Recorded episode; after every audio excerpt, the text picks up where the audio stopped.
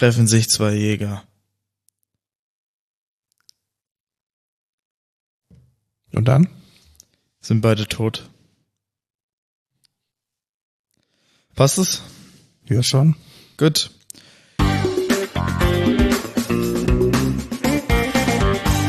Hallo und willkommen zur 86. Folge Code Culture Podcast. Wir nehmen heute am 24. Juli 2022 auf. Ich bin der Lukas. Und ich bin der Markus und wir reden einmal die Woche über Tech News, Nerdkultur und alles, was so das Coding bewegt. Wir waren jetzt drei Wochen nicht da. Können wir es auf die Sommerpause schieben? Ja, genau. Das war unsere. Das war die Sommerpause. Das war die Sommerpause. Ähm, genau, weil wir hatten auch viel erlebt tatsächlich. Ähm, und worüber wir noch gar nicht gesprochen haben, ist, dass du, Lukas, äh, E-Bike fährst. Ja, tatsächlich. Wie ist denn da die Experience? Genau, wir in unserer Arbeit gibt es die Möglichkeit, ähm, so einen Leasing quasi zu machen für einen E-Bike und dann habe ich mir gedacht, komm, das mache ich mal. Ähm, ich will jetzt im Sommer vielleicht mal ein paar, ein paar Mal fahren, einfach vielleicht zu Freunden oder so oder insgesamt mal so eine kleine Radeltour machen. Und dann dachte ich mir, ja, E-Bike ist doch geile Möglichkeit. Ähm, da gibt's ja bestimmt coole. Und tatsächlich, ich habe mir dann gedacht, ich hole mir ein Cowboy 4. Also Und- Cowboy, so heißt das, das Fahrrad. Genau, das Fahrrad heißt Cowboy. Äh, die Firma heißt Cowboy und das Cowboy 4 habe ich mir geholt. Und ja, ist echt cool. Ähm, ist auch echt schick. Also es sieht nicht so standardmäßig aus wie so ein Wie so E-Bike. ein, wie so ein Operrad. Ja, genau, wie so ein, ja, okay, das ist jetzt ein Fahrrad, wo ein Akku mit drin hängt, sondern das sieht tatsächlich sehr stilistisch aus und ja, fährt sich auch super. Ähm, ist ein Urban Bike, also halt für Stadt und vielleicht ein bisschen so Kieselweg gedacht, aber jetzt nicht irgendwie Offroad. Und ja, macht richtig Bock, kann ich sehr empfehlen. Holt Wie euch auch funktioniert das denn mit dem Laden? Also muss man da das ganze Fahrrad neben eine Steckdose stecken oder wie machst du das immer? Nee, da habe ich extra drauf geachtet, weil ich wollte jetzt nicht immer das Fahrrad mit in die Wohnung nehmen. Das ist nämlich anstrengend. Und deswegen habe ich mir extra eins ausgesucht, was einen rausnehmbaren äh, Akku hat. So, das hat nämlich das Cowboy. Da packt man, also da wird quasi der Akku so fest drin verschlossen. Kann ich den aufschließen, den Akku rausnehmen, mit in die Wohnung nehmen und da dann aufladen. Okay, das heißt, äh, du hast dann ein Ladegerät in der in der Wohnung. Genau. Hast du schon mal so öffentliche Ladestationen ausprobiert oder war das noch nicht nötig? Das war nicht nötig. Und ich wüsste auch nicht, wie das gehen würde, glaube ich. Ja, also vorne am am Hauptplatz ist ja eine. Ja, aber ich glaube nicht, dass das mit E-Bikes geht. Doch, doch, genau dafür ist es gemacht. Aber nicht für äh, die, das E-Bike, was ich Ja, habe. das kann sein. Ja. Ähm, und wie fährt sich so? Äh, super. Also macht echt Bock, hat äh, Reichweite von 70 Kilometer. Ich muss so, also wenn ich so ganz normal fahre, jetzt irgendwie zu dir oder zu meiner Family hier, dann ähm, muss ich vielleicht einmal in der Woche aufladen, wenn nicht sogar noch seltener. Also ist ganz angenehm. Ja, das ist nice. Und ähm, wie ist es vom äh, mobile Geräte, also so Navi drauf und so, also das Ja, ein genau, das ist- oder Genau, das ist auch nochmal ein Pluspunkt von Cowboy. Die haben, oder Plus- oder Minuspunkt, je nachdem, wie man es sehen will, die haben in dem Fahrradframe tatsächlich ein, ähm, ein Quadlock-Anschluss, wo man quasi eine Quadlock-Handyhülle mit einem Handy drin äh, dran befestigen kann. Dann fällt es da nicht weg. Und ähm, ebenfalls hat es Wireless Charging, was natürlich auch sehr praktisch ist fürs Handy dann. ach so, das heißt, man kann dann praktisch auch über den über den Akku ähm, dann arbeiten. Genau. Und ähm, das ist dann wie so ein Cockpit. Kannst du dann die App nutzen zum Navigieren. Und ja, Ja, nice. Ich muss ehrlich sagen, was das Einzige, was, was für mich jetzt da ein Wermutstropfen wäre, ich habe es ja auch gesehen, ähm, die, es ist halt nicht für große Menschen. Also man kann den Lenker nicht äh, einstellen von der Höhe. ja, Oder ist das ein falscher Eindruck? ich weiß es gar nicht. Ich brauche das zumindest nicht, weil ich ja äh, nicht so groß bin. Ähm, und ja, aber man soll man den Lenker nicht eh nicht so viel einstellen? Ich weiß es gar nicht. Weil du hast doch dann so eine bestimmte Haltung, die du dann beim Fahrradfahren haben solltest oder so. Ja. Ich meine, bei so ähm, Tour de France-Dingern sind die ja auch nicht äh, viel weiter oben. Sind die auch Ja, immer das auf stimmt, so einer die sind Höhe. auch immer relativ liegend. Ja, genau. Deswegen weiß ich nicht, ob das vielleicht nicht sogar Design einfach ist. Und man kann auch äh, treten, also man muss den Akku nicht zwangsläufig verwenden, oder? Genau, ja. Es ist dann natürlich deutlich schwieriger als ein normales Fahrrad, weil äh, das Fahrrad einfach viel schwerer ist. Und deswegen, ja, ein bisschen anstrengend, das ohne den Akku zu fahren, aber das wäre auch eine Möglichkeit. Also du kannst das auch komplett ohne Akku fahren. Verstehe. Ja, nice. Und es macht wirklich, ich bin gerade auf der Webseite, ich habe es auch in die Shownotes gepackt. Es ist ein Urban Bike. Also ich glaube mit mit einmal äh, Radtour durch die Pampa äh, Ja. nicht. Das ist ein ob, definitiv für den Stadtverkehr optimiert. Genau, ja. Dafür ist es gedacht. Ich bin jetzt aber auch zum Beispiel mal nach Reihertshausen gefahren, was äh, von uns so, ich weiß gar nicht, wie viel Kilometer weg ist. Auf jeden Fall eine zweistellige Anzahl. Ja, genau, irgendwie sowas. Und ja, war eigentlich relativ angenehm, dahin zu fahren. Da ist natürlich überall auch ein Radlweg ähm, dorthin, aber war super. Ja, cool. Äh, vielleicht noch was kurz zum Preis. Also wenn man es kaufen möchte, dann liegt es bei 2290 Euro. Oder wenn man es leasen möchte, bei 105 Euro im Monat und hat dann eben, Ach so, ja, weil es gerade einen Rabatt gibt. genau, Genau, weil es gerade einen Rabatt gibt, richtig. Ja. Genau. Das Cowboy 3 ähm, hat auch relativ gute Testergebnisse. Und es gibt ja tatsächlich, es gibt gerade 290 Euro Rabatt. Wenn man sich's kaufen möchte, die verzeiht zehn Tagen. Wie ist es denn geliefert worden? Ähm, in einem Karton, schon fertig zusammengebaut. Bloß den Lenker musste man noch umstellen. Das war, und äh, diese Kiste aufzukriegen, war eine Geburt wirklich. Also da hast du mir ja auch geholfen. Ähm, wir haben es einfach nicht aufgekriegt, weil dieses, eigentlich war das so ein Verschluss, den man so aufreißt. Also so, ja, genau. Und äh, der war halt völlig zugeklebt. genau, der war halt komplett zugeklebt. Ihr kennt das wahrscheinlich von so Amazon-Paketen, wo man dann äh, einfach so dieses, so, so was, so ein Ding da aufreißt, so eine Linie und dann kann man das öffnen und es war da quasi ähnlich, bloß halt größer, ähm, aber man konnte es halt nicht aufreißen, weil es komplett zugeklebt war. Ähm, ja, das war ein bisschen eine Pain, aber dann ging's eigentlich. Auch das Einrichten und so war alles mega, mega straightforward, mega cool. Ja. Ja, coole Sache. Also ich könnte es mir echt vorstellen. Also ich bin überhaupt kein Fahrradfan, muss ich wirklich sagen. Ich glaube, ich bin mit 14 zum letzten Mal Fahrrad gefahren. ähm, wenn es hat aber schon eine gewisse, also ich, es hat einen gewissen Reiz. Es sieht gut aus, es hat ein schönes Design. Es scheint vor allem dich gut von A nach B zu bringen. Das ist das Ziel. Also nicht irgendwie so ein Sportding, und hier misst dich mit deinen Freunden und mega Mountainbike-Quatsch, sondern es ist einfach ein, ein solides Rad. Und das finde ich einen ziemlich guten, einen ziemlich guten Fokus. Ja. Weil kennst du viele, wenn du da in so einen Fahrradladen reingehst, da gibt's ganz viele, die haben so, so mega überkandidelten Quatsch drauf und das ist einfach hier Ja. minimalistisch, sleek und tut das, was es soll und soll, was es tut. Und ich glaube, das ist eine ganz gute, eine ganz gute Wahl gewesen. Ja, kann ich weiterempfehlen. Nicht weiterempfehlen kann ich Server for You. Was ist denn da passiert? Äh, Server for You ist mein Provider für meinen Server. Also ich habe privat so einen Server, da läuft so eine Nextcloud drauf und ein bisschen Git-Kram und ein, zwei, drei APIs, die ich äh, verwende. Und ja, also wir wissen alle, Energiepreise gestiegen und überhaupt Rechenzentrum nicht mehr ganz so toll. Aber die haben jetzt einfach meinen Vertrag gekündigt.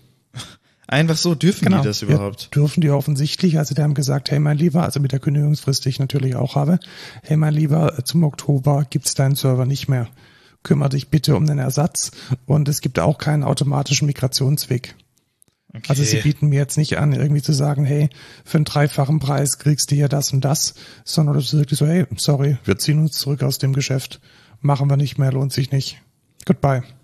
What the fuck, ey. So Ja, nett. Ja, sehr nett und ich nehme das jetzt mal zum Anlass.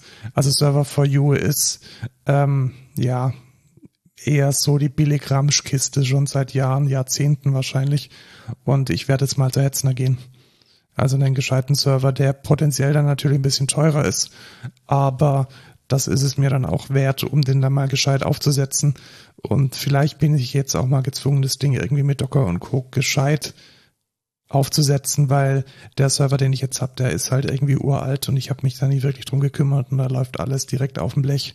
Und das ist vielleicht eine gute Möglichkeit, da mal ein bisschen aufzuräumen. Ja. Du hast auch einen bei jetzt, ne? Ja, habe ich. Ich habe sogar mehrere bei Hitzner. Und bist du zufrieden? Ich bin mega zufrieden. Also von allen Hostern, die ich ausgetestet habe, auf jeden Fall der beste. Hast du da ähm, ein Kubernetes drauf oder Nee, nicht? Ich also benutze einfach so ein plain Docker Compose Setup. Ich pack mir alle meine Docker Composes in einen Opt-Folder also, oder pack die dann in Subfolder, je nachdem, was für ein Programm das ist, pack dann da Docker Composes rein und sag dann jeweils immer Docker Compose ab auf die Programme, die ich da laufen haben möchte. ja, das habe ich mir auch überlegt, aber ich werde wahrscheinlich auf Portainer zurückgreifen, dass ich noch so ein bisschen ein Management-System außenrum hab. Mal schauen. Ja. Du hast Kunst angeschaut in München ohne mich. Skandal. Richtig. Ich sehe schon, ich sehe schon das goldene Blatt titeln. Ähm, Krise am, Pod, am Podcast-Himmel in Deutschland. genau. Wie war's denn? Was hast du denn angeschaut? Äh, ich habe die Ausstellung Nebelleben. Ich, ich weiß immer nie, ob es Nebelleben oder Leben Nebel Ich, heißt. es ist Nebel, Nebelleben von Fujiko Nakaya. Ähm, und es war echt cool. Sehr, sehr cool, tatsächlich. Äh, ich habe auch Bilder davon auch in meinen, äh, auf meinen Insta gepostet. Ähm, und ich finde, die sind alle sehr arty geworden. Was ist es denn? Also es ist keine bildende Kunst, es ist, es ist eine Installation, glaube Genau, ich. ja, es ist eine Kunstinstallation und wie der Name schon zu vermuten lässt, geht es um Nebel. Ähm, und zwar macht äh, der, der Herr Nakaya gerne Kunstwerke aus Nebel und naja, das ist relativ schwer, die irgendwie festzuhalten. Die muss man halt live erleben. Und das gab es aber auch in München. Also es gibt es, glaube ich, immer noch bis zum 31. Nee, Doch, bis zum Doch, 31. bis zum Weil ich will 31.. tatsächlich, tatsächlich noch hin. Genau, und ja, das, dort sind drei Installationen von diesen Nebeldingern.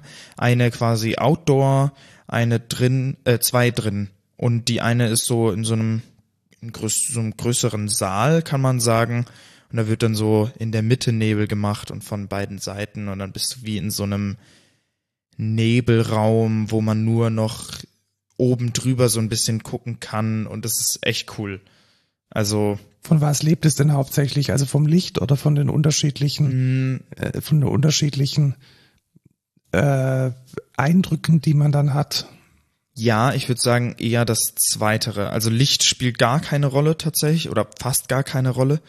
Der Raum ist einfach ganz normal beleuchtet. Wovon es eher lebt, ist die Atmosphäre, die da halt generiert wird. Es kommt auch ein bestimmter Soundtrack, wird dazu quasi so abgespielt, so bestimmte Töne, die so ein bisschen mysteriös wirken lassen. Und ja, es kommt halt darüber krass weil andere Leute auch noch da sind. Du siehst, wie, wie die mit dem Nebel interagieren und wie, wie, wie, wie sehr man sie sieht oder nicht sieht und wie der Nebel verschwindet, wie er herkommt und so. Also ist echt ganz cool. Ähm, aber man kann das auch ganz schlecht erklären, wenn man nicht selber da war. Ja, genau. Also ich habe es mir auch erklären lassen von der Marketingagentur, mit der wir zusammenarbeiten. Die sind extra auch wegen äh, dieser Ausstellung beziehungsweise wegen dieser Installation nach München und haben davon geschwärmt und ich gebe es mir auch tatsächlich diese Woche noch, weil am Donnerstag hat das Haus der Kunst, da ist es installiert, bis 22 Uhr auf tatsächlich. Das heißt, da kann man sich mit dem 9-Euro-Ticket relativ äh, geschickt in die Bahn setzen und dann ähm, die die Ausstellung äh, beziehungsweise die Installation anschauen. Da auch noch ein Geheimtipp. Jeder erste Donnerstag des Monats, da kommt man quasi kostenlos in die derzeitige Kunstausstellung rein. Das ist auch nochmal gut zu wissen. Also wenn ihr, wenn ihr kein Geld ausgeben wollt, obwohl das auch nur 11 Euro sind, ähm, könnt ihr am ersten Donnerstag des Monats kommen. Da ist die Kunstausstellung dann aber schon wieder weg. Ne? Also wenn ihr nächsten Monat dann geht, die Nebelleben ist dann nur noch diesen, diesen Monat. Genau, die ist nur noch bis Ende der Woche. Und ja, lohnt sich. Ich werde es mir auch nochmal anschauen. Ähm, und dann vielleicht nächstes Mal berichten, wie es mir dann so gefallen hat. Ja. Dann hast du Software entwickelt die letzten Tage und Wochen. Ja, ganz viel mit sogar. einem Stack, der relativ spannend ist, wie ich finde. Vielleicht ähm, erzähl mal mit Fokus auf dem Stack und was, was du da machst und wie es funktioniert. weil es ist eine, eine ganz interessante Mischung aus Low-Code und Code. Und das finde ich eigentlich relativ zeitgemäß und relativ spannend, äh, wie man das, wie man sich letztendlich die komplette Web-App zusammen basteln kann, ohne dass man jetzt ganz konventionelle Frameworks wie Spring Boot und Co. verwendet. Genau, also typischer ähm, Webstack ist erstens hast du einen Backend und andererseits hast du ein Frontend. Was ich fürs Backend gemacht habe, ist wahrscheinlich eher der interessante Part. Ähm, und zwar benutze ich als Main-Komponente quasi Hasura, was ein, haben wir da schon drüber geredet? Nicht, ne? Ich glaube noch nicht, nee. Ja, das ist ein, ja, wie nennt man das? Ein Framework? Datenbank Frontend. Ja, also was der essentiell macht, ist, der kann eine beliebige Postgres nehmen und diese dann in eine GraphQL API quasi verwandeln. Also der guckt sich quasi die, das Schema an von der, von der Postgres und generiert daraus quasi GraphQL Endpunkte. Ähm, und das kann man halt mit beliebig viel Datenbanken machen und beliebig viele Schemas. Und das ist halt mega cool. Was man dann halt auch machen kann, ist, man kann halt eine zweite Datenbank dazu schalten oder ein zweites Hasura und kann das mit dem anderen verbinden. Und dann kann man so ein richtiges, wie nennt man das, GraphQL Mesh, glaube ich, ist öfters mal der Begriff. Ja, also praktisch eine Rekombination von mehreren GraphQL APIs, die sich aber als einen Endpunkt dann ausgeben gegenüber genau. dem Client. Und das funktioniert wirklich erstaunlich gut. Ich finde ähm, das mega cool bisher alles. Und ja, ich habe da meinen Stack jetzt mal mitentwickelt und die, du hast ja schon gesehen, die Webseite funktioniert. Ja, genau. Also man entwickelt praktisch das Datenmodell mehr oder weniger in der Datenbank oder es ist in der Datenbank schon vorhanden. Genau. Und man konfiguriert es dann in Hasura mit einer UI de facto und kann dann da auch ähm, zum Beispiel verschiedene äh, Foreign Keys über Datenbanken oder APIs hinweg konsolidieren und verbinden.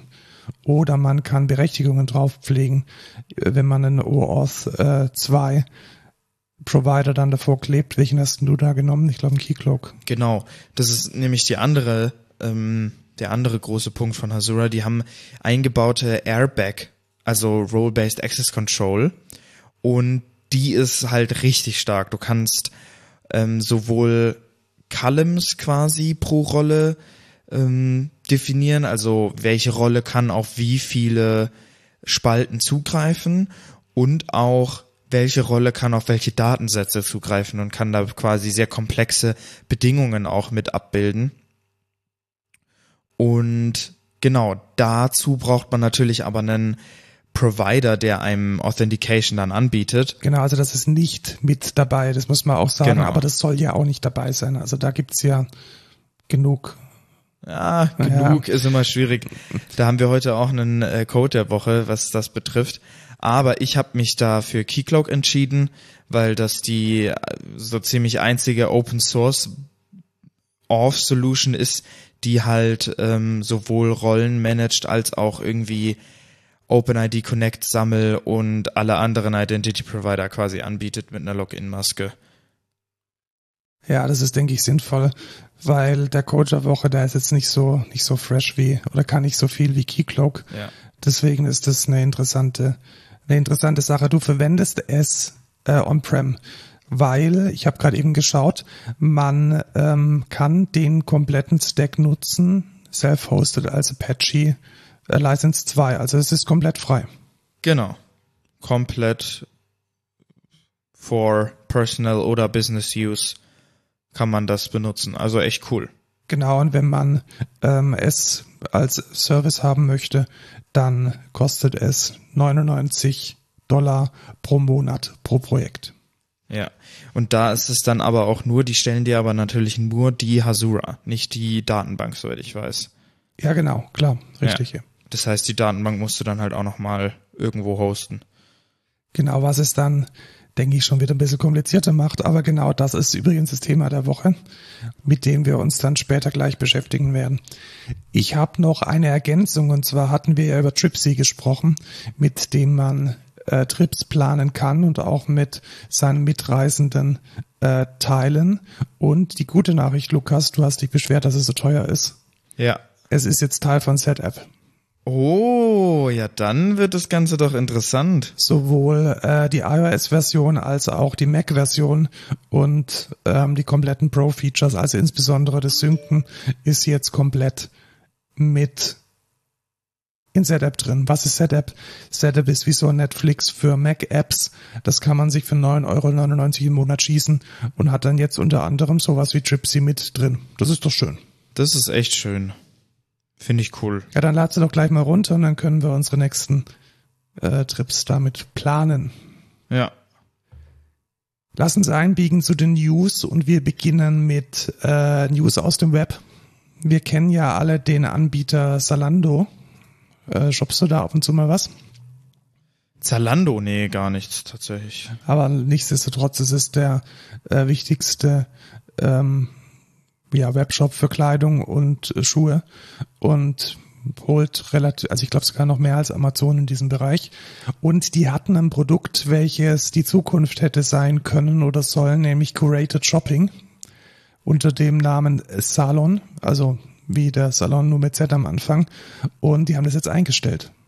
Okay.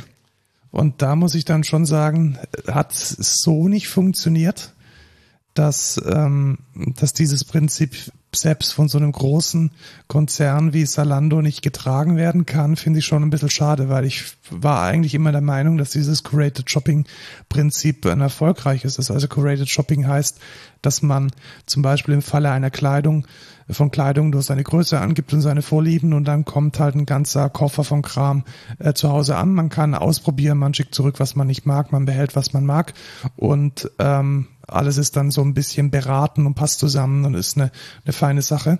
Aber offensichtlich trägt es nicht. Finde ich schade. Naja, aber wundert dich das jetzt? Also du hast dein Outfittery doch auch abbestellt.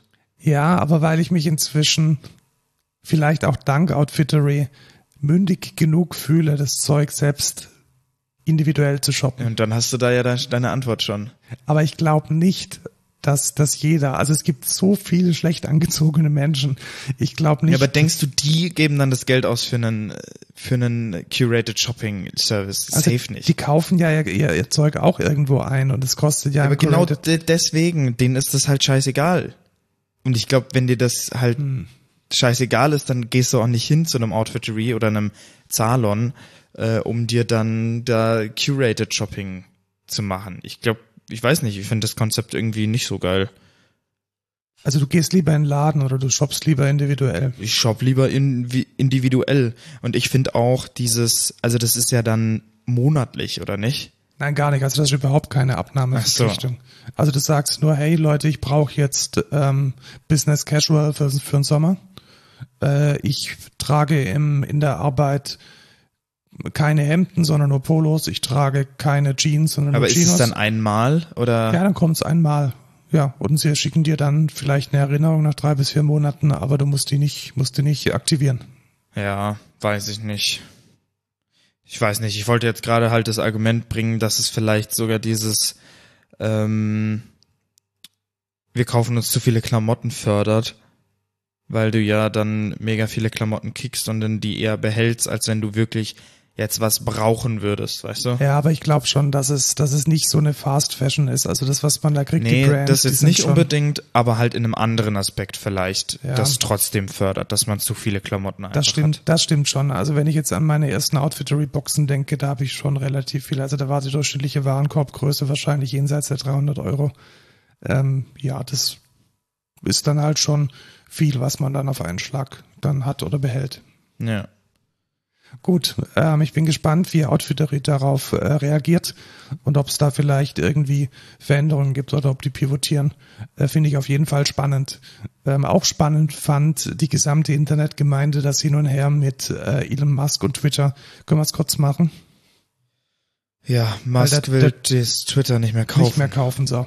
Das Fertig, reicht, oder? ja. Also ab jetzt keine Must-News mehr, weil die Ja, verändern sich einfach- sowieso von einem ja. Tag auf den anderen. Es ist Kindergarten.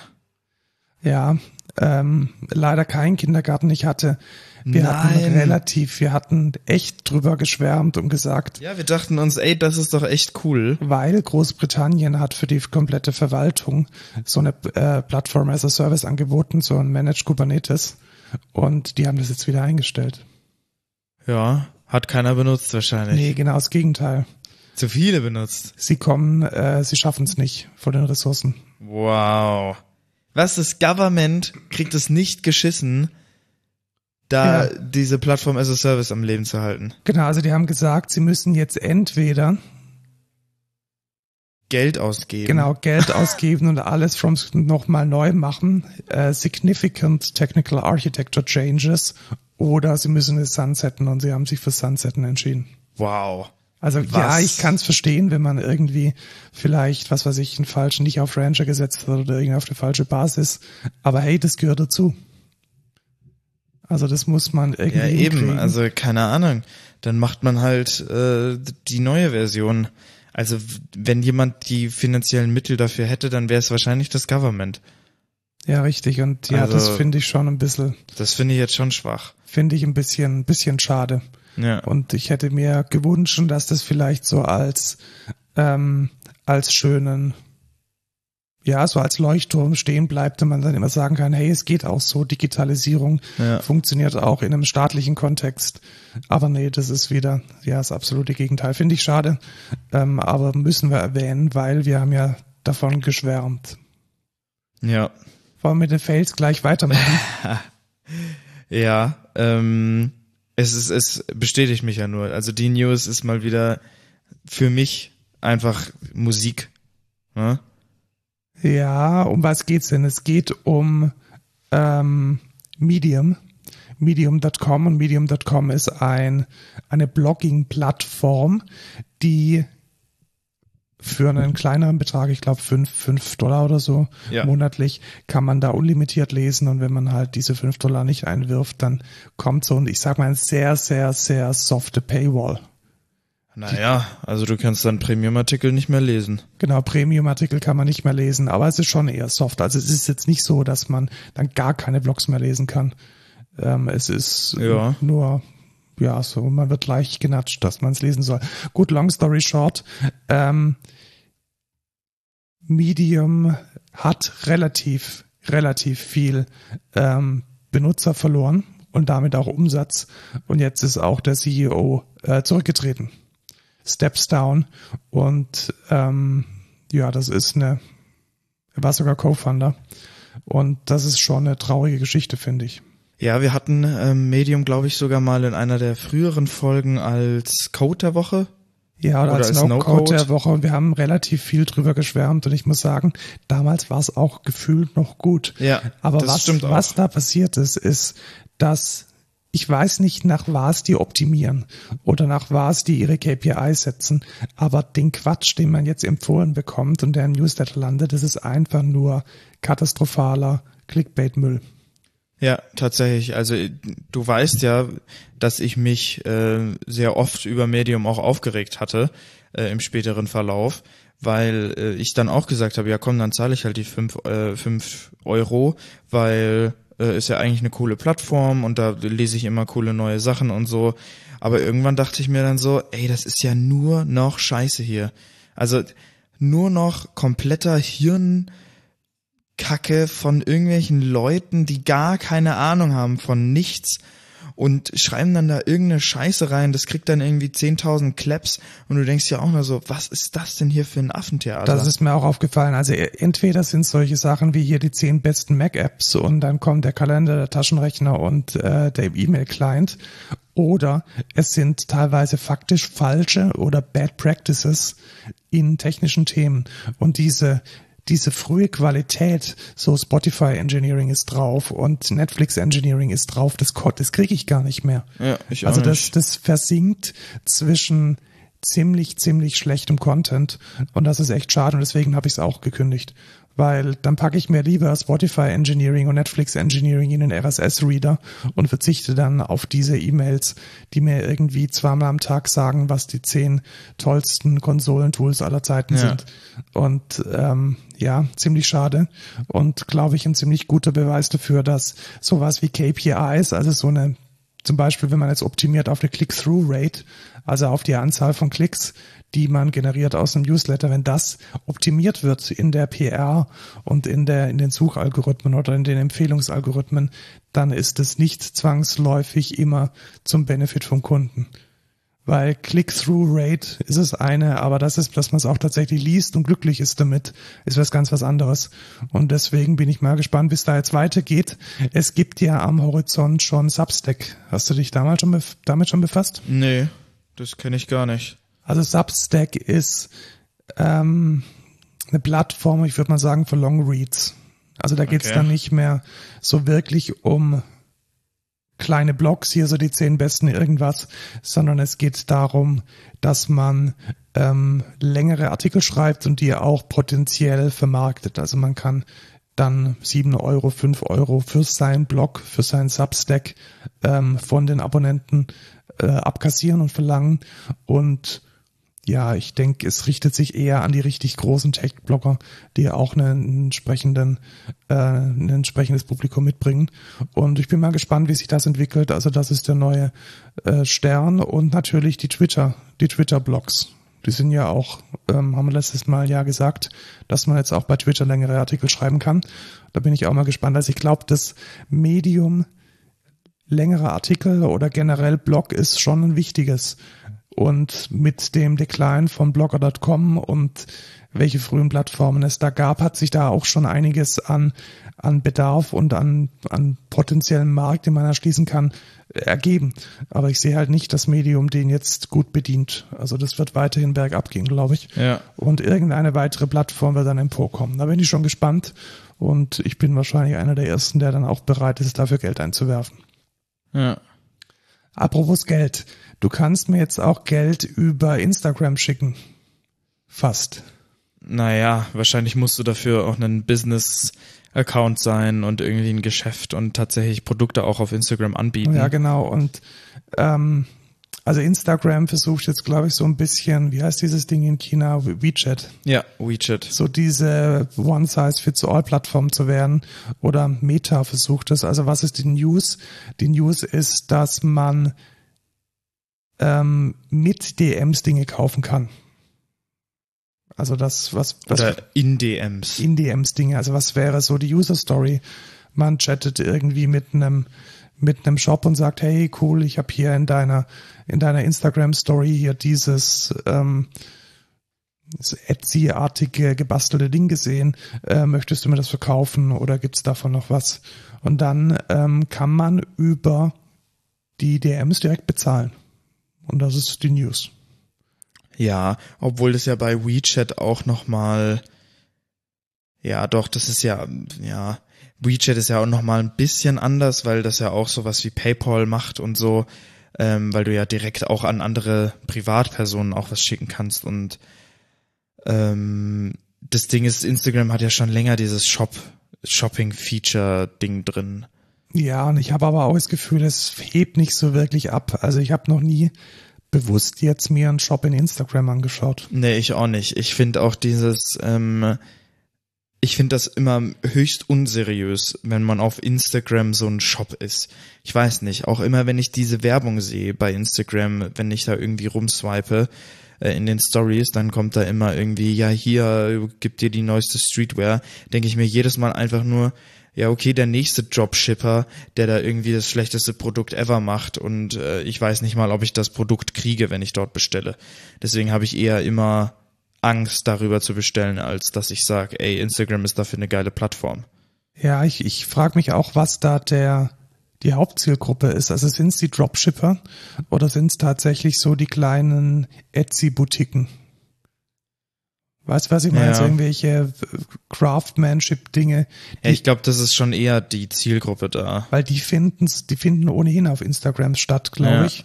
Und da dann zu sagen, okay, man hat dann eine Experience, man sieht, was weiß ich, den äh, Leather Crafter, der irgendwelche nicen äh, Wallets oder Gürtel macht und kann dann sagen, hey, ich brauche einen in der Größe so und so.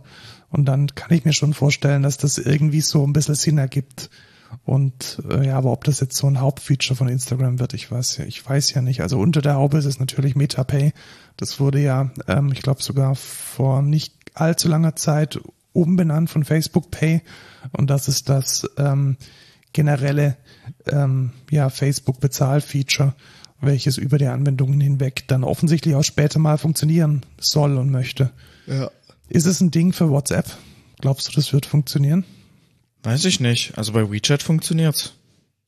Ja, kann man auch vorstellen. Also stell dir einfach vor, es wäre easy, mit jedem, mit dem man auf WhatsApp chattet, dieser Person dann Geld zu schicken oder Geld anzufordern. Ich glaube, die Leute würden es verwenden, weil WhatsApp ist halt immer noch die, die zentrale Plattform, mit der Freunde kommunizieren. Ja, ich meine, sowas wie zum Beispiel, man plant zusammen einen Urlaub und ähm, einer bucht jetzt das Airbnb für alle, dann schick doch mal bitte mir den Betrag irgendwie hier und dann kann man das einfach direkt im Chat machen. Find ich, also fänd ich nice. Also Ja, entweder das oder Klassiker Restaurantbesuch, einer Ja, zahlt genau. für, für mehrere oder man sammelt für ein Geburtstagsgeschenk irgendwelche kleinen Beträge ein in, Ja. einer, in einer Gruppe oder in einer Gruppe von Freunden. Kann ich mir schon vorstellen, dass das ein Ding ist, in dem, in dem Meta jetzt investieren wird. Weil wo, wo liegt's gerade? Also ich glaube gerade ist es Bargeld und PayPal. Ja, Ich glaube, Definitiv. Mehr, mehr gibt's da nicht, wobei PayPal das ja auch erst in, in, in der letzten, in den letzten Jahren propagiert hat. Vorher war PayPal ja eher ähm, Consumer äh, to Business, B2C. ja. Und jetzt ist es auch noch C2C, also scheint schon da einen Bedarf zu geben, der jetzt auch von den Firmen entsprechend gedeckt wird. Ja, Snapchat will jetzt auch mehr Geld, indem sie für ihre Snapchat Plus Subscriber Snapchat auf Web bringen, also im Browser für einen Desktop. Das fand ich vor allem unter einer Prämisse sehr spannend, nämlich Snapchat lebt ja ganz stark von dieser Vergänglichkeit. Ja, Und im Browser gibt Snapchat doch die komplette Kontrolle darüber auf. ja, richtig. Das dachte ich mir nämlich auch als erstes so. Also was ist, was ist die Story, wenn man Snapchat Plus hat? Also wenn man das bezahlte Abonnement von Snapchat hat, dann kann man unter web.snapchat.com die Chats auch äh, im Browser verwenden und nutzen und Ja. anschauen. Aber eines der wichtigsten Feature von Snapchat ist ja, dass, dass man eben keinen Screenshot macht oder dass man gewisse Dinge vergänglich nur kurzzeitig hat. Ja. Und das ist im Browser natürlich überhaupt nicht mehr möglich. Also da kann man ja kopieren und screenshotten, wie man möchte. Richtig, also da hat Snapchat dann keine Möglichkeit. Vor allem, weißt du, das Einzige, wo man am Handy vielleicht das noch hätte machen können, wäre ähm, ein zweites Handy zu haben und damit sein Handy zu fotografieren. Und jetzt ist es halt mega trivial, weil du ja einfach entweder Screen Recording auf dem Rechner machen kannst, weil Snapchat kann das ja gar nicht mitkriegen. Oder du filmst einfach mit deinem Handy, weil ich meine, jetzt bist ja da Ja. frei, ne? Also Vielleicht möchte Snapchat auch mehr eine Plattform werden und weg von diesem einen Gedanken, vergängliche Nachrichten zu haben. Weiß ich nicht. Also ja. könnte auch ein Anzeichen für Strategiewechsel sein. Und ich glaube, wo es auf jeden Fall einen Vorteil bringt, am Rechner zu sein, ist halt, wenn man streamen möchte. Also Snapchat bietet ja auch die Möglichkeit an, zu streamen und ähm, Videocalls zu machen. Und da kann ich mir schon vorstellen, dass das ein Ja, bisschen besser ist. aber das benutzt ja keiner. Benutzt kein Mensch, genau, aber Also- natürlich, Snapchat hat jetzt, äh, ich glaube, vor, vor wenigen Tagen kam raus, dass sie die ihre Umsatzziele nicht erreicht haben. Und ja, Hätte das wen gedacht. wundert's. Also die Ja. müssen jetzt auch schauen, wo sie bleiben, weil all die anderen Plattformen, insbesondere TikTok, überholen halt rechts. Also kann ich schon verstehen, dass man da jetzt auf der Suche ist nach neuen, nach neuen Bereichen. Ja. Dann kommen wir zur Software und zu einem sehr spannenden Feature von iOS 16, welches jetzt rausgekommen ist. Und zwar auf Deutsch der Blockierungsmodus. Also es ist noch nicht, du musst vielleicht dazu sagen, iOS 16 ist noch nicht Genau, draußen. iOS 16 ist noch nicht draußen. Es kam in der Beta dieses Feature und der Blockierungsmodus ist sehr spannend, denn der bietet ein extremes Maß an Sicherheit für Personen, die es brauchen. Das heißt, man kann das aktivieren und man hat dann einfach viele, viele Features nicht mehr. Das muss man auch definitiv sagen. Also es wird dann relativ ungemütlich auf dem iOS. Wenn man aber berechtigt davon ausgeht, dass man von Bedrohungen wie zum Beispiel den Trojanern der NSO Group oder von anderen ordentlich gefundeten äh, Stakeholdern angegriffen werden könnte, dann ist das jetzt der Modus, mit dem man sich selbst schützen kann. Und auf Englisch heißt Lockdown Mode, äh, finde ich eine gute Idee. Hat aber nichts mit dem Lockdown von Corona zu tun. Nein, tatsächlich nicht. Also der, der macht einfach dein, dein, dein iPhone unglaublich sicher. Ja, die nächste News verstehe ich nicht.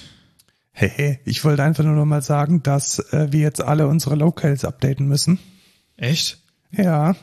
Also was ist passiert? Äh, die Türkei hat als Land gemeint, man möge doch die Bezeichnung des Landes umbenennen von Turkey auf Türkei, Aha. weil man Turkey mit äh, Dem Truthahn. dem Truthahn verwechselt. Und wenn man dann zum Beispiel eine Bildersuche macht, dann passieren lustige Dinge. Und ja, genau, das ist jetzt verändert worden. Das heißt, die Locale, die offizielle Locale nach der ISO, nach dem Standard 3166, ist jetzt angepasst worden. Das heißt, insbesondere der Shortname und der Shortname Lowercase und der Fullname ist jetzt angepasst auf Türkei. Das bedeutet, wenn man jetzt richtig kompatibel sein möchte, dann muss man die ganzen Libraries, die diese Konstanten mittragen, jetzt updaten. Ja, aber wir haben nicht in einem Softwareprodukt Wir von nicht, uns aber die stell- türkische Nee, haben wir Local nicht. drin. Aber wir sind ja nicht der einzige Softwareanbieter. Also denk an irgendwelche Dropdowns mit Namen von Ländern. Äh, die sind jetzt dann potenziell nicht mehr kompatibel. Ja, buhu, dann können die Leute aus äh, Türkei ja dann äh, für kurze Zeit nicht die türkische Sprache auswählen oder die Local auswählen. Ja, genau. Das ist dann der Preis, den man bezahlt, wenn man nicht mehr Truthahn heißen möchte. Genau, ja. Wer ist denn Bungie, Lukas? Das ist ein Game äh, Studio. Ähm, die haben zum Beispiel Destiny entwickelt Ja, und die haben sich jetzt shoppen lassen. von Sony. Ja. Ja. Was bedeutet das? Bedeutet das, dass die AAA-Titel, die jetzt rausfallen aus diesem Studio, nur noch auf der Playstation laufen? Das könnte ein, eine Folge davon sein, tatsächlich, ja. Ist das ein Ding? Also wie groß sind die? Also ist Destiny ein Die Destiny ist relativ groß, also ist schon, schon ein Riesengame. Äh, also Destiny 2 jetzt äh, im ersten Zug. Vor allem äh, hat Bungie früher nämlich auch noch Halo-Teile gemacht. Aber das macht äh, Microsoft mittlerweile selber in Microsoft Ja, und vielleicht, Studios. vielleicht ist es auch einfach eine Reaktion darauf, dass Microsoft Activision Blizzard gekauft hat. Genau, ja. Und ja klar, da muss Sony jetzt halt schon schauen, dass sie ihre Schäfchen ins Trockene kriegen und nicht alle tollen Titel verlieren, weil Konkurrenten, die auch eine Plattform haben, die dann aufshoppen. Also Ja. spannende, spannende Geschichte. Ich frage mich, ob sich das lohnt on the long run. Also ob dann Leute tatsächlich die, die Hardware kaufen, weil Destiny da drauf läuft oder Also, früher kommt. Das Problem ist mit Destiny, also es kommen für Destiny 2, glaube ich, immer noch Erweiterungen raus und es gibt Destiny 2 halt schon auf dem PC. Das heißt, das und auf der Xbox, glaube ich, sogar auch. Ähm, und es wird jetzt nicht, also die werden das ja jetzt nicht ja klar, rausnehmen. also das nicht, aber ähm, zukünftige, Titel. zukünftige Titel Also werden. ich meine, ich habe mir für Bloodborne, was ein Spiel von From Software ist, ähm, habe ich mir damals extra die PS4 geholt und auch für Kingdom Hearts 3, was auch nur auf der PlayStation gekommen ist, ähm, habe ich mir extra die PS4 geholt, damit ich die spielen kann und das ist schon ein Ding. Aber Bungie hat jetzt nicht so einen großen äh, Titel, wo man jetzt sagt, okay, ich muss mir die PS 6 jetzt holen für den neuen Destiny-Titel, weiß ich nicht. Aber vielleicht kommt ja irgendwas völlig Neues, von dem wir noch gar nicht wissen, was es ist. Ja, vielleicht. Aber ich glaube, im, in the long run ist dieses Exclusivity kein Ding, was man mehr machen sollte. Also das ist in der Community mega verpönt. Wenn jemand sagt, okay, das ist ein Exclusivity-Title für ähm, PlayStation, dann fuckt das einfach jeden ab, weil Leute wollen das einfach überall spielen können und sich nicht extra eine Konsole dafür holen. Ja, aber mal ganz ehrlich, ich glaube, dem kapitalistisch denken, denkenden Plattformeigner ist das relativ egal. Naja, also wenn es der Plattform schadet, ist es ihm, glaube ich, nicht egal, wenn er dadurch Revenue verliert. Ja, dazu muss es dann erstmal sowas wie eine Boykottbewegung überhaupt geben. Ja, aber das, Das Sichtbare. denke ich schon, dass, äh, dass sowas vorkommen kann. Naja, auf jeden Fall gibt es, äh, gibt es da jetzt bald vielleicht auch geilere Bungie-Spiele, weil sie jetzt mit Sony zusammenarbeiten. I don't know. Genau, und wenn man diese Banshee-Spiele dann streamt, dann hat man als klassischer Streamer im Hintergrund ein Nanoleaf Light Panel hängen. Ja. Oder vielleicht bald auch ein dunkles Nanoleaf Light Panel. Ja, und ich habe auch gedacht, ist es eine News? Nein. Ich verstehe gar nicht, warum das hier überhaupt drin ist. Jetzt pass aber auf, ich habe gedacht, ist es eine News? Und dann habe ich gedacht, Moment, also wenn die, wenn der Rahmen schwarz ist, dann was ist denn da? Okay, haben sie halt schwarzes Plastik verwendet. Das ist es aber nicht, weil wenn die Lichter aus sind, ist das Ding auch schwarz.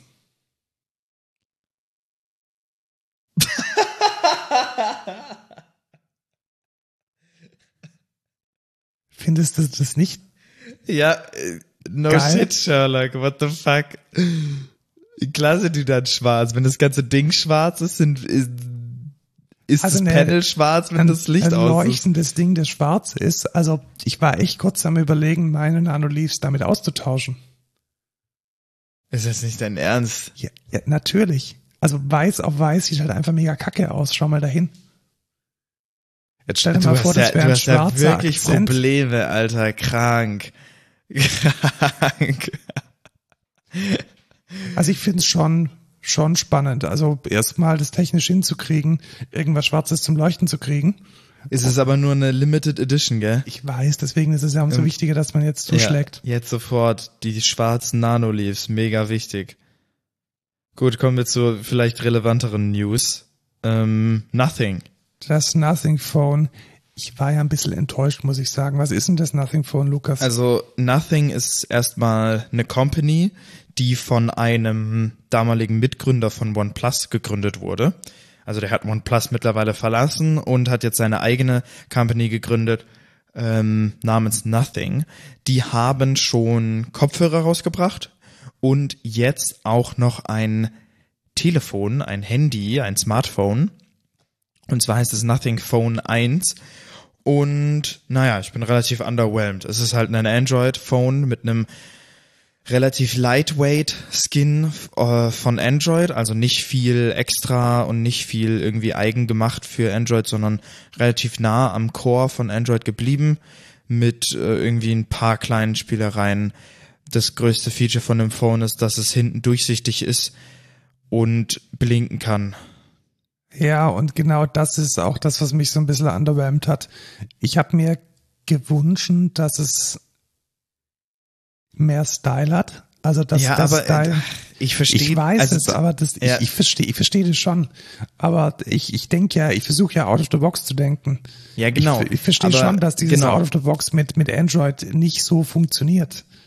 Und nicht funktionieren kann. Also was ist der Hintergrund? Es, es knallen dir halt welche Bonbon-Icons entgegen, wobei dieses äh, Nothing Phone direkt jetzt erstmal relativ minimalistisch ist.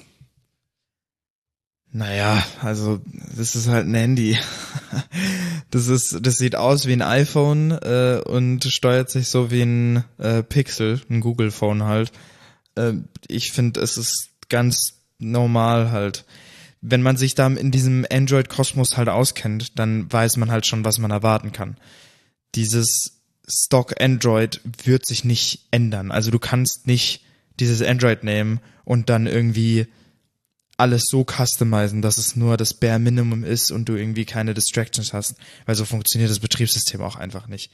Vor allem hast du dann wahrscheinlich auch noch irgendwelche License Agreements mit Google, dass du doch äh, die Base Google Apps alle drauf haben musst, was ich zu 100 Prozent, also ich bin mir da sicher, dass das ja, da ich drin auch, steht. Dass es so ist, wie macht's denn Samsung? Also Samsung und Co, die können doch auch ordentlich customizen. Ja, die haben aber auch, also erstens haben die alle Google Apps auch beim Start mit drauf, also das geht gar nicht anders. Die sind dann halt in einem Folder zusammengefasst, ähm, haben aber noch irgendwie zehn weitere Samsung-spezifische Apps, die alle auch einfach kacke sind. Also keine Ahnung. Ich, Samsung ist noch mehr bloated als so ein Nothing Phone. Nothing ist da schon relativ gut. Also das hat am wenigsten Standard-Apps von allen Herstellern. Das kann ich dir versichern. Ja, dann ist vielleicht einfach meine Erwartung zu hoch. Genau. Oder du sagst halt, du deinstallierst die dann halt. Weil das kannst du halt schon machen. Also du kannst schon hingehen, sagen, okay, die äh, Google Apps, die ich jetzt nicht brauche auf dem Ding, die kann ich halt runterwerfen. Ähm, und dann hast du so nah am Stock wie fast nur geht. Und dafür ist die Experience halt schon gut. Also, ja. Aber es ist halt trotzdem noch Android. Es ist, es hat trotzdem noch die Quirks auf Android. Ich finde, es ist manchmal einfach nicht so polished wie ein iOS. Deswegen feiere ich Android einfach nicht mehr. Ja, ähm, es ist vielleicht trotzdem so eine kleine halbe Empfehlung für ein minimalistisches iPhone. Und vor allem für den Preis. Nicht iPhone, Android-Phone, genau, weil der Preis startet nämlich bei 469 Euro. Man kann es ähm, äh, updaten bis zu 256 Gigabyte, dann kostet es ein bisschen mehr. Und man kriegt es, glaube ich, nur exklusiv bei der Telekom, soweit ich weiß. Was, echt? Ja, tatsächlich. Ich glaube, die Telekom hat sich da zumindest für den ersten Batch einen exklusiven Vertrag geshoppt. Aber man kann das doch einfach so kaufen und dann eine SIM-Karte reinstecken, die man will, oder nicht? Ja, genau, das meinte ich ja. Also, aber die Telekom hat es schon lieferbar. Also Ach du so, kannst okay, es praktisch ja, sagen, okay. yo, Telekom und dann äh, ist es, kannst du aus dem Shop mit, mitnehmen. Ja, okay. Naja. Ich weiß es nicht. Ich habe die Earphones von Nothing Wie tatsächlich. zufrieden bist du mit denen? Ja, sie sind halt für 100 Euro sind sie okay, finde ich. Also für den Preis sind die schon ganz gut. Aber ich bin jetzt nicht overwhelmed. Also das ANC ist okayisch. Das von den AirPods Pro ist halt deutlich besser. Aber für 100 Euro, also das ist ja die Hälfte vom Preis von den AirPods. Und dafür ist das ANC super. So. Und sonst, die funktionieren einwandfrei. Das Case ist relativ klein, ist jetzt nicht mega bulky, passt in jede Hosentasche. Ähm, und ja, die Musik hört sich echt gut an. Also Musikqualität finde ich gut. Das kann auf jeden Fall sogar mithalten, würde ich sagen, mit den AirPods Pro.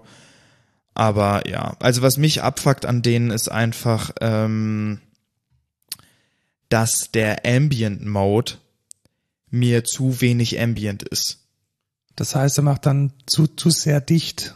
Genau, Okay. ich höre noch zu wenig von meinem Surrounding, als dass ich das wirklich als Ambient Mode drin haben kann. Also was ich früher halt immer gemacht habe, ich weiß, das ist als Assi angesehen, aber ich lasse halt zum Beispiel bei meinem Einkaufen, lasse ich die drin, schalt einfach den, also damals mit den AirPods Pro, lasse ich die drin, mach den Ambient Mode an und dann höre ich halt alles so, als wenn ich die nicht drin hätte, was ich halt mega appreciate, weil dann kann ich halt zur Kasse gehen, mit dem reden, sagen, ja, nee, brauchst den Bon nicht, äh, schöne, schönen Tag noch äh, und geh dann einfach und hab die immer noch drin, weißt du? Und das geht dann nicht. Und das finde ich geht sehr schlecht mit denen. Also Okay. vielleicht verstehe ich noch so halb, was die sagen, aber es ist schon, also ich höre deutlich besser ohne die drin. Deswegen, ja, Und das ist dann aber auch die klassische Bluetooth-Experience. Das heißt, es ist als Bluetooth genau, als Lautsprecher, Bluetooth. Bluetooth-Kopfhörer Kopfhörer. erkannt und so funktioniert's dann auch. Genau, man sieht aber auch, was viele Bluetooth-Kopfhörer tatsächlich nicht machen, äh, man sieht den Akkustand auch im iOS. Ja. Also ich kann auch runterswipen und dann sehe ich direkt oben, wie viel Akku mein äh, Bluetooth-Gerät, äh, meine Kopfhörer noch haben. Das ist schon ganz cool, aber ja. Für 100 Euro kann ich sie empfehlen, aber es sind jetzt nicht, es sind keine AirPods Pro. Ich wünschte, es gäbe neue AirPods Pro, aber leider nicht. Ja, da warte ich auch schon drauf, weil mein Link hatte auch irgendwie gerade bei irgendeiner Frequenz fängt er an, ein unglaubliches Eigenleben zu entwickeln und klirrt so vor sich hin. Das ist Ja. alles ein bisschen, ja, ein bisschen Die sind halt leider nicht langlebig, die Dinger.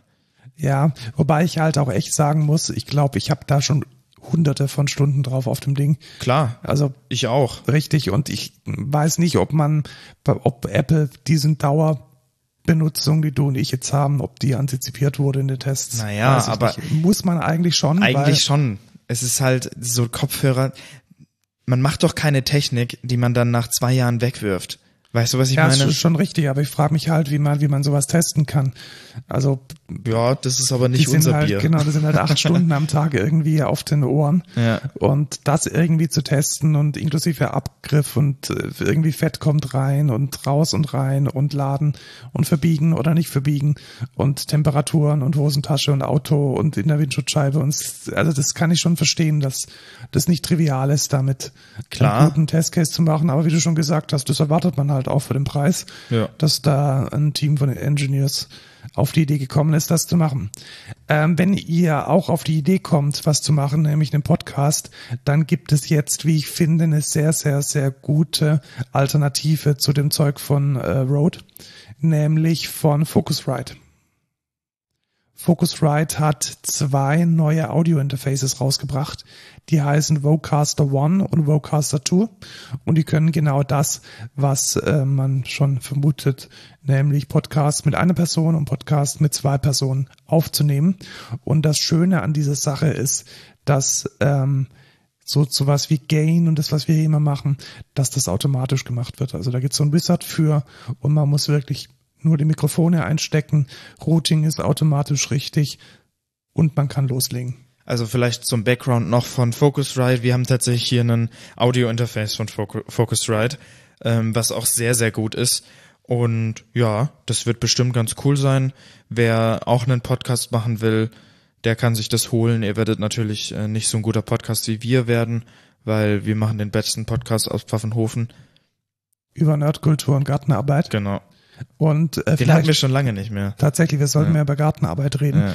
Ähm, das Ding ist nicht ganz billig. Also man muss verstehen, Focusrite ist eine Profifirma und das ist wahrscheinlich ihr ihr ja low-leveligstes Produkt neben irgendwie so zwei, drei äh, Scarlett kleine und der Focus äh, Vocaster One kostet 219 Euro und der Vocaster 2 329 und wenn man ein komplettes Set haben möchte, welches aus einem dynamischen Mikrofon und einem XLR-Kabel und noch einem Kopfhörer besteht, dann kostet es 549, wobei ich da tatsächlich empfehlen würde, Focusrite ist es nicht so bekannt für Mikrofone. Shoppt euch lieber das Ding einzeln und kauft euch dann von Rode oder von Shure ein passendes Mikrofon dazu. Ja, ist die Frage, ob es das, das Geld wert ist insgesamt dann äh, für das Setup oder ob man dann nicht irgendwie sagt, mache ich mir lieber gleich ein richtiges Setup, um dann vielleicht mehr zu machen. Ja, das zu können. stimmt. Also das ist halt wirklich limitiert auf, auf Vocals. Also da machst du auch keinen Gesang mit, Ja, weil Pegel und Co., Autopegel, das muss man dann halt wissen. Also das ist dann halt komplett auf Podcast und Vocal Spoken Word Production ausgelegt. Ja. Wer sich wirklich in, in diesem Jahr nicht mit Ruhm bekleckert, wenn es um Security geht, ist, Alter Schwede, das ist glaube ich, die, die, die, die vierte News, Ja, dass. Atlassian irgendwas massiv äh, verbummelt hat. ja. Aber ich bin mir, ja, ich, es ist, Erzähl erst mal, was es ist. Genau, also es wurde ein hard-coded Password auf Twitter gelegt für ein Plugin für Confluence. Erstmal hard-coded Plug, also hard-coded Passwords hat man eigentlich auch nicht in der Software, weil genau so ein Problem dann halt passieren kann. Du kannst es halt nicht ändern, weil es hardcoded ist. Ähm, die wurden quasi einen Tag vorher, glaube ich, gewarnt und dann wurde es halt am nächsten Tag irgendwie auf Twitter äh, gepostet von jemanden und ja, was da, was da als Hintergrund ist, da wird nämlich von dem Plugin wird ein bestimmter System-User erstellt, Genau, das Plugin heißt Questions for Confluence. genau, mit irgendwie 8000 Installs. Und man muss dazu sagen, es ist ein offizielles Atlassian-Plugin. Also Genau. wir reden jetzt nicht über irgendwie ein Third-Party-Dings, sondern das ist ein offizielles Atlassian-Plugin. Also auch von Atlassian entwickelt. ganz genau von Atlassian entwickelt, korrekt. Und ja, das Problem ist, Du, der erstellt dir dann so einen User, der quasi jede Page im Confluence sehen und editieren kann, soweit ich es gelesen habe. Und wenn man das Plugin deinstalliert, wird nicht dieser User gelöscht. Das heißt, das macht die Sache nochmal. Also man muss es Ja. bloß mal Try for Free gemacht haben. genau, man Und- muss es einmal in der ganzen Historie von Confluence einmal verwendet haben und man hat diese Vulnerability drin, wenn man nicht den User auch geklärt hat. Genau, Ähm, mit diesem äh, Benutzernamen und Passwort konnte man sich dann einloggen. Das haben natürlich auch gleich irgendwelche Bots getan. Und ja, mindestens mal 8055 Confluence Cloud Installationen sind damit potenziell kompromittiert und das ist, glaube ich, nicht so geil. Ja, ähm, ich glaube, als Advice kann man da relativ easy sagen, warum ist da denn ein hardcoded Passwort in diesem Code drin? Das ist ja so dumm. Das darf eigentlich, also Das- sowas darf echt nicht passieren. What the fuck? Das ist doch das Rookie-Mistake schlechthin. Weiß ich nicht. Also, ich muss echt sagen, Atlassian bekleckert sich dieses Jahr nicht mit Ruhm. Es ist äh, langsam sehr peinlich. Ja, ist es in der Tat. Kommen wir vielleicht zu besseren Nachrichten. Äh, die können wir jetzt hier nur grob streifen, weil das EU-Parlament hat dem DSA und den, dem DMA zugestimmt. Äh, weißt du, was das ist? Nee, tatsächlich nicht. Also DSA ist der Digital Services Act und das ist eine Vorgabe, also eine Verordnung, die ähm, Anforderungen an Online-Plattformen stellt. ah, cool. Und ich, es gibt sehr, sehr viele Details. Ich glaube, die wichtigste ist, dass es darum geht, vor allem Personen gegen Hassrede zu schützen. Und das finde ich relativ gut. Es geht auch darum, dass es eine Möglichkeit gibt, die Plattformen mit Strafen zu belegen. Und es geht darum, dass es so Fristen gibt, wie mit Meldungen umgegangen werden muss. Insbesondere muss es die Möglichkeit geben, potenzielle Sperren auch anfechten zu können. Das heißt, wenn du ähm, zum Beispiel gesperrt wurdest auf TikTok, dann musst du die Möglichkeit haben, diese, ähm, diese Sperre nochmal prüfen zu lassen. Hm, okay, ja. Unter anderem wird auch Profiling verboten und so Dark Patterns sind auch verboten, wie man jetzt irgendwie mal reinnatscht, irgendwelche Dinge zu machen, also Wahlmöglichkeiten, störende Pop-ups und so weiter, zielgerichtete Werbung. Das ist jetzt alles ähm, ein klein wenig unter dem Gesetz schwieriger geworden und ich hoffe auch, dass es dann entsprechend auch ähm, ja eher enforced wird. Also so ein Gesetz ist halt nur so gut, wie dann tatsächlich auch die Strafverfolgung ist. Ja. Und dann gibt es noch ein zweites, nämlich das äh, DMA, das Digital Market Act. Da geht es auf Deutsch äh, Vorschlag für ein Gesetz über digitale Märkte. Da geht es hauptsächlich darum, die sicherzustellen, dass die Plattformen ähm, sich selbst nicht mehr bevorzugen. Also sowas wie Amazon. Ja, also ich glaube, sowas, was man da immer gerne nennt, ist, dass Amazon anfängt, eigene Produkte rauszubringen, wenn sie merken, dass ein Produkt gut läuft, oder dass Apple die eigenen Services, wie zum Beispiel Apple Music, anders priorisiert, anders fakturiert als jetzt ein vergleichbares Spotify. Das ist die, der Hintergrund und da gibt es dann genau für solche Fälle entsprechende Regelungen. Also letzten Endes eine, ähm, eine striktere Trennung zwischen der Plattform und dem der Gatekeeper-Funktion, die man als Plattformeigner hat. Mhm. Und es trifft tatsächlich nur Plattformen mit mehr als 80 Milliarden Euro Marktkapitalisierung. Also das ist tatsächlich einfach eine Act, eine, eine Lex Google, Lex Amazon, Lex Facebook und Lex Apple. Weil alle anderen kommen da nicht über diese Schranke drüber. Ja, und die Excentra natürlich. Und wir, genau, also wir sind dann der, der, der, der Follow-up. Ach ja. Die Bahn-App, die sammelt Daten. Ja, und ich, ich weiß jetzt echt nicht, ob ich das gut oder schlecht finden soll. Also,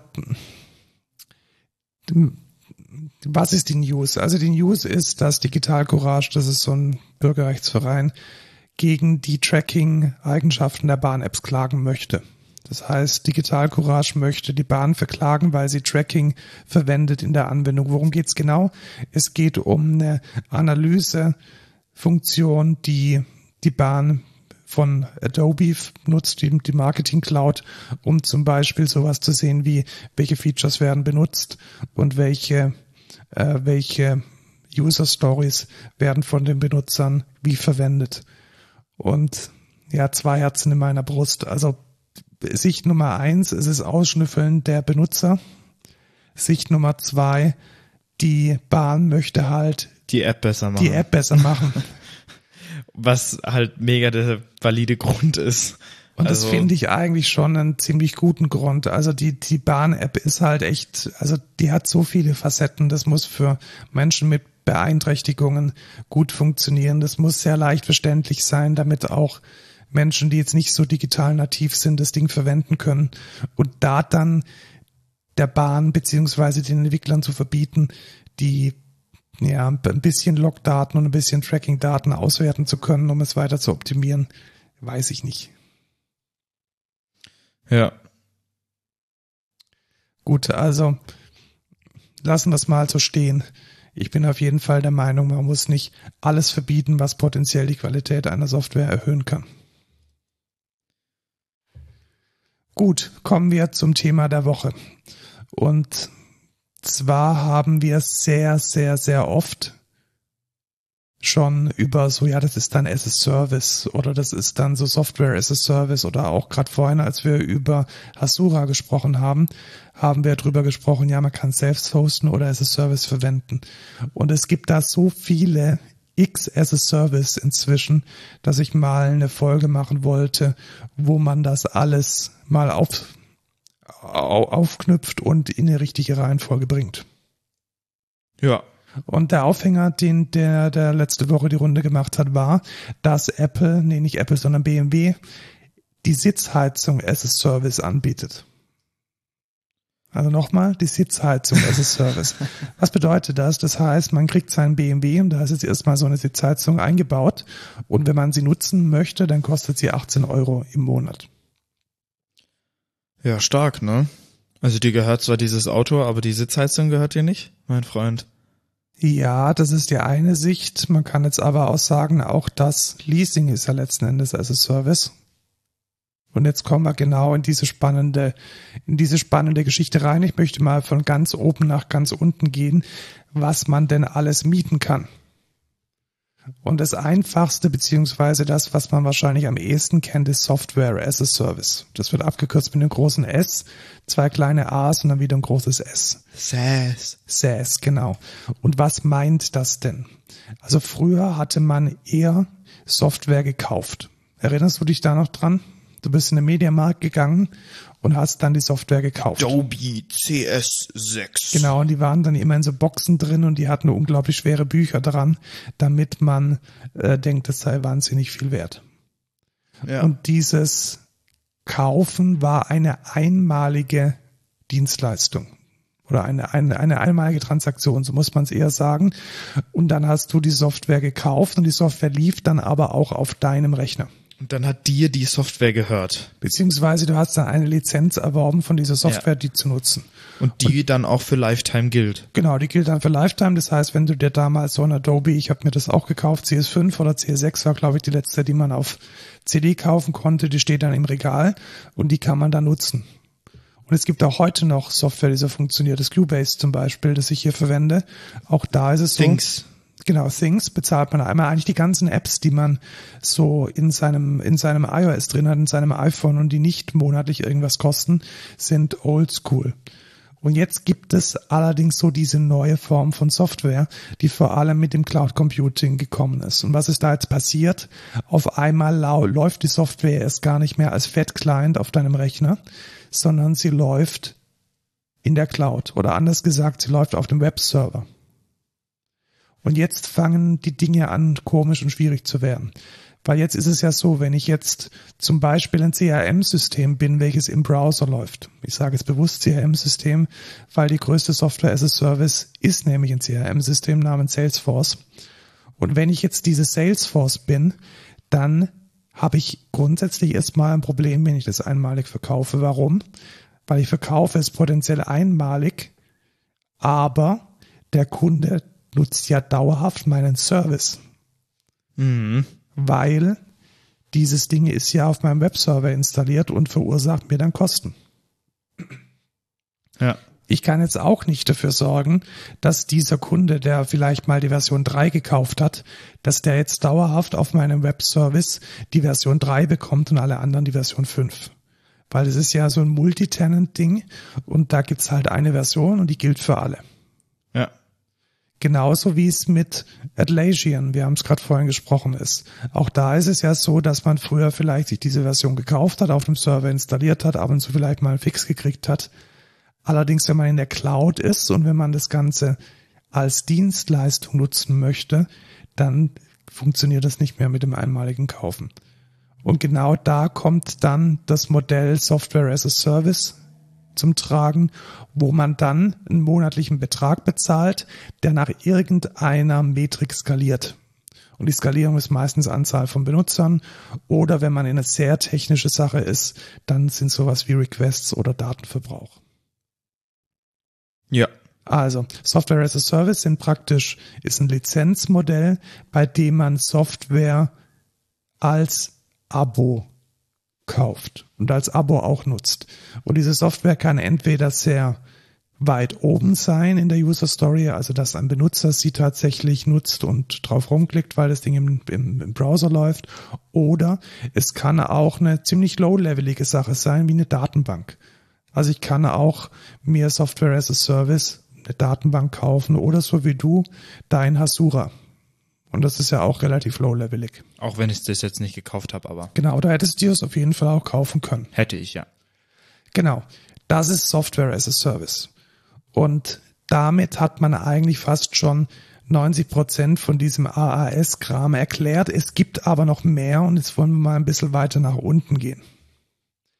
Jetzt habe ich vielleicht sowas wie eigene Software oder ich habe vielleicht auch nur ein Java-Programm geschrieben oder von meinem Zulieferer bekommen.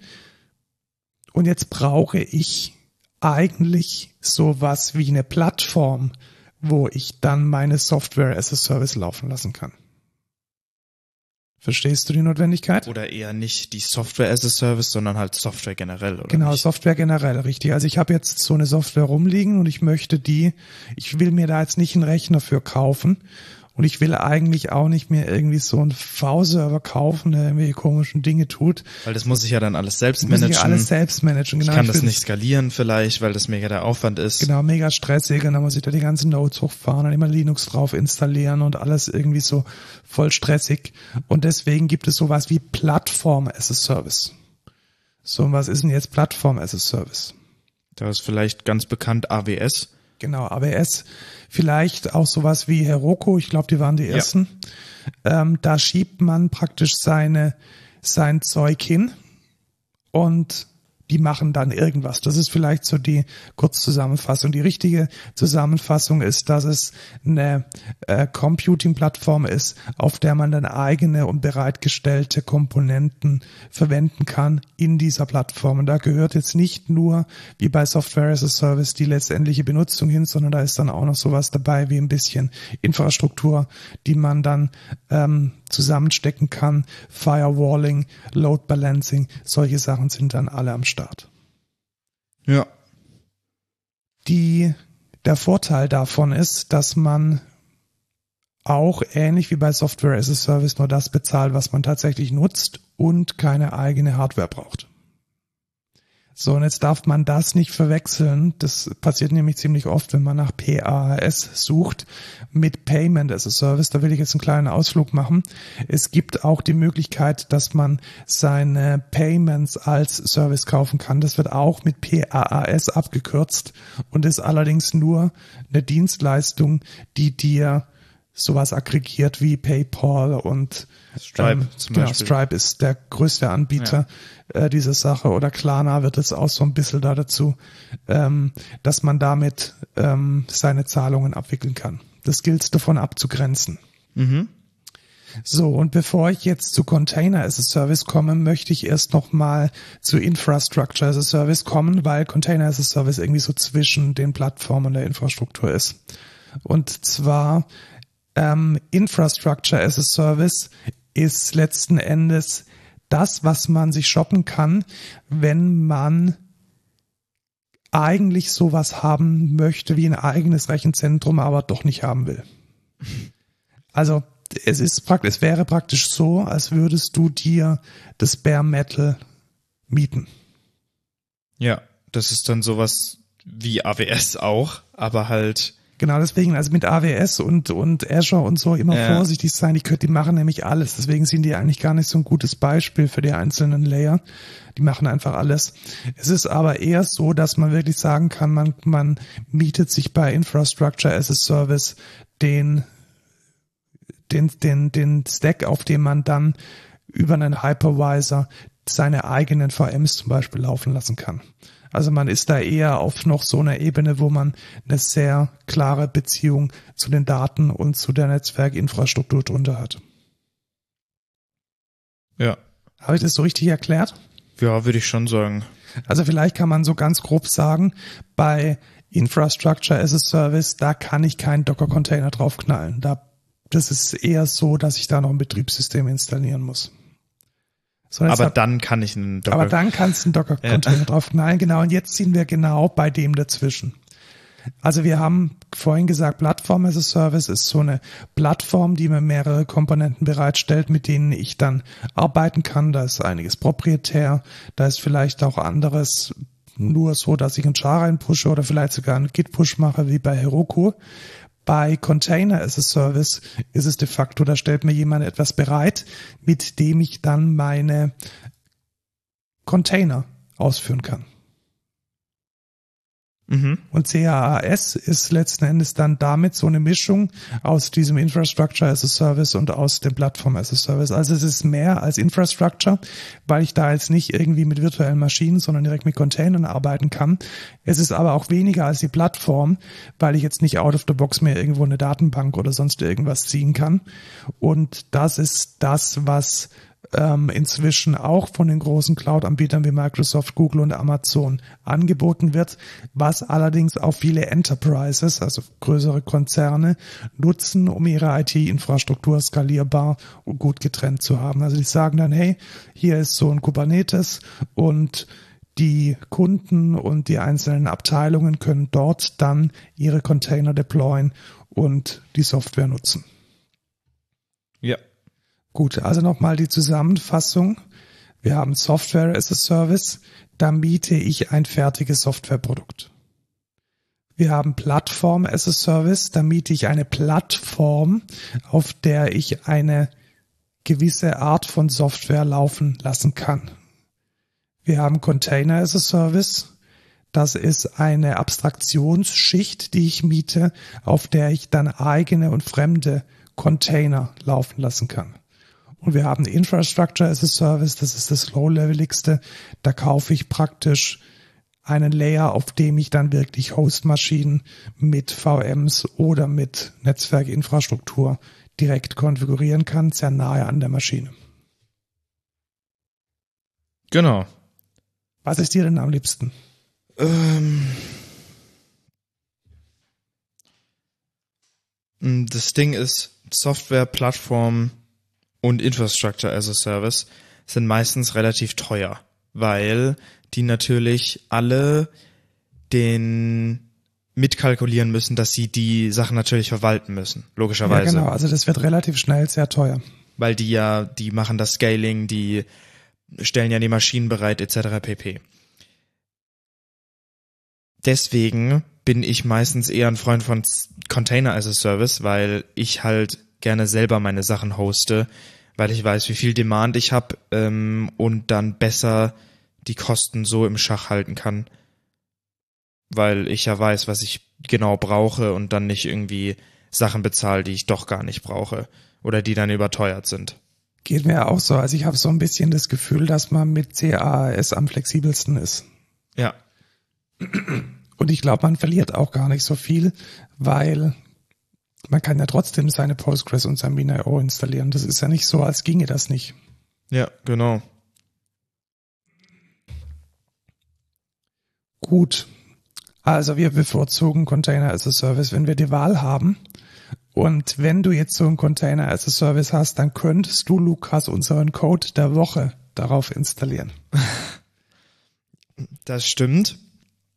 Das ist nämlich ähm, Log2, wenn ich mich recht erinnere. Genau, Log2. Und äh, Log2 ist ein, ja, was ist es denn? Ich würde mal sagen, es ist eine Identity Solution, Identity Provider. Sowas in diese Richtung. Also wer von euch Keycloak kennt, das ist es. Also bloß mit weniger Features. Mit weniger Features, aber und jetzt kommt der das große Aber. Es ist halt nicht 30 Jahre alt und hat einen Bart, einen weißen und sieht aus wie Hund. Und ich glaube, das ist der der hauptsächliche Vorteil von Logto. Es hat eine gute UI, es bietet auch euren Benutzern eine relativ gestreamlinete Login-Experience. Man kann sich mit Apple, Google und Facebook aus einloggen als externer OICD und das finde ich schon relativ fresh. Soweit ja. die Vorteile. Ja, es also, kann, es kann halt nur OI, OIDC. Genau. Es kann kein, kein Sammel. Kein Sammel, es kann keine Rollen. Das heißt, sowas wie Airbag ist da außen vor. Also man kann jetzt nicht unterscheiden zwischen einem Admin und einem User, was, naja, also relativ wichtig ist für eine Identity-Plattform. Und was auch nicht geht, ist sowas wie Forget Password. Das heißt, wenn sich dann User registriert oder so und sein Passwort vergessen hat, dann managt das Log2 noch nicht. Aber was man dazu sagen muss, die sind in einem mega frühen Stadium. Also die sind jetzt bei Version 0.2, glaube ich. Und ja, die arbeiten da dran. Die haben auch einen äh, Discord, wo die Admins alle sehr aktiv sind, alle sehr involved in dem Development und beantworten die Fragen auch relativ schnell. Und ja, es sieht bisher eigentlich ganz cool aus. Ich kann es jetzt noch nicht verwenden, weil es eben bestimmte Features da fehlen. Die fehlen halt einfach noch. Auch sowas wie Custom Claims oder so kannst du halt nicht vergeben äh, in dem Identity Token dann. Ja. Genau, also das ist schon eine gute Zusammenfassung. Also ich glaube, man muss es jetzt mal werden lassen. Man sollte es definitiv im Auge behalten. Momentan ist es allerdings so, dass es noch nicht alles kann, was man braucht. Also insbesondere, man kann halt nicht irgendwelche Berechtigungen vergeben und damit ist man nicht mal in der Lage, irgendwie sein Admin von einem normalen Benutzer zu trennen. Ja. Und das ist halt schon was, was man braucht. Und äh, Schöne ist, es ist komplett Open Source, also es gibt überhaupt momentan zumindest kein ähm, kein Pay dahinter. Es äh, steht unter der Mozilla Public License. Das ist eigentlich eine sehr, sehr freie Lizenz und ähm, es gibt auch eine sehr, sehr aktive Entwicklung daran. Und ich glaube echt, dass es mit der Zeit ähm, ein guter Konkurrent beziehungsweise eine valide Alternative zu Keycloak ist, weil machen wir uns nichts vor. Äh, Keycloak ist halt echt ein riesen fettes Ding und damit klarzukommen ist nicht so einfach. Ja, ich spreche aus Erfahrung tatsächlich. Äh, alleine dieses Theming ist teilweise echt ekelhaft von der Login-Page und allem. Und ja, ist, bei Keycloak hast du halt auch das Problem, Keycloak kann halt alles, ne? Und das macht es manchmal etwas komplex mitzuarbeiten. Ja, das ist eine eierlegende Wollmilchsau. Also man hat da wirklich tausend Feature drin, die sich, es hat ja auch alles mitgemacht irgendwie mit der Zeit. Also von, von Sammel, dann früher wahrscheinlich auch noch irgendwie so Kerberos Quatsch. Das ja, ist es halt, kann auch Active Directory kann und so Active verbinden. Directory, genau. Das ist halt ähm, ein, ein, riesiges, fettes Monster, obwohl sie jetzt auf Quarkus umgestiegen sind. Ja. Aber äh, trotzdem, ähm, ja, nicht so einfach. Und es ist übrigens schneller geworden, auch wie jetzt mit Quarkus. Ja, kann ich mir tatsächlich vorstellen, weil ich hoffe, dass sie dann auch halt viele von den Extensions verwenden und die machen ja ganz, ganz viel zur Compile-Zeit, was man jetzt dann nicht mehr zur Runtime machen muss.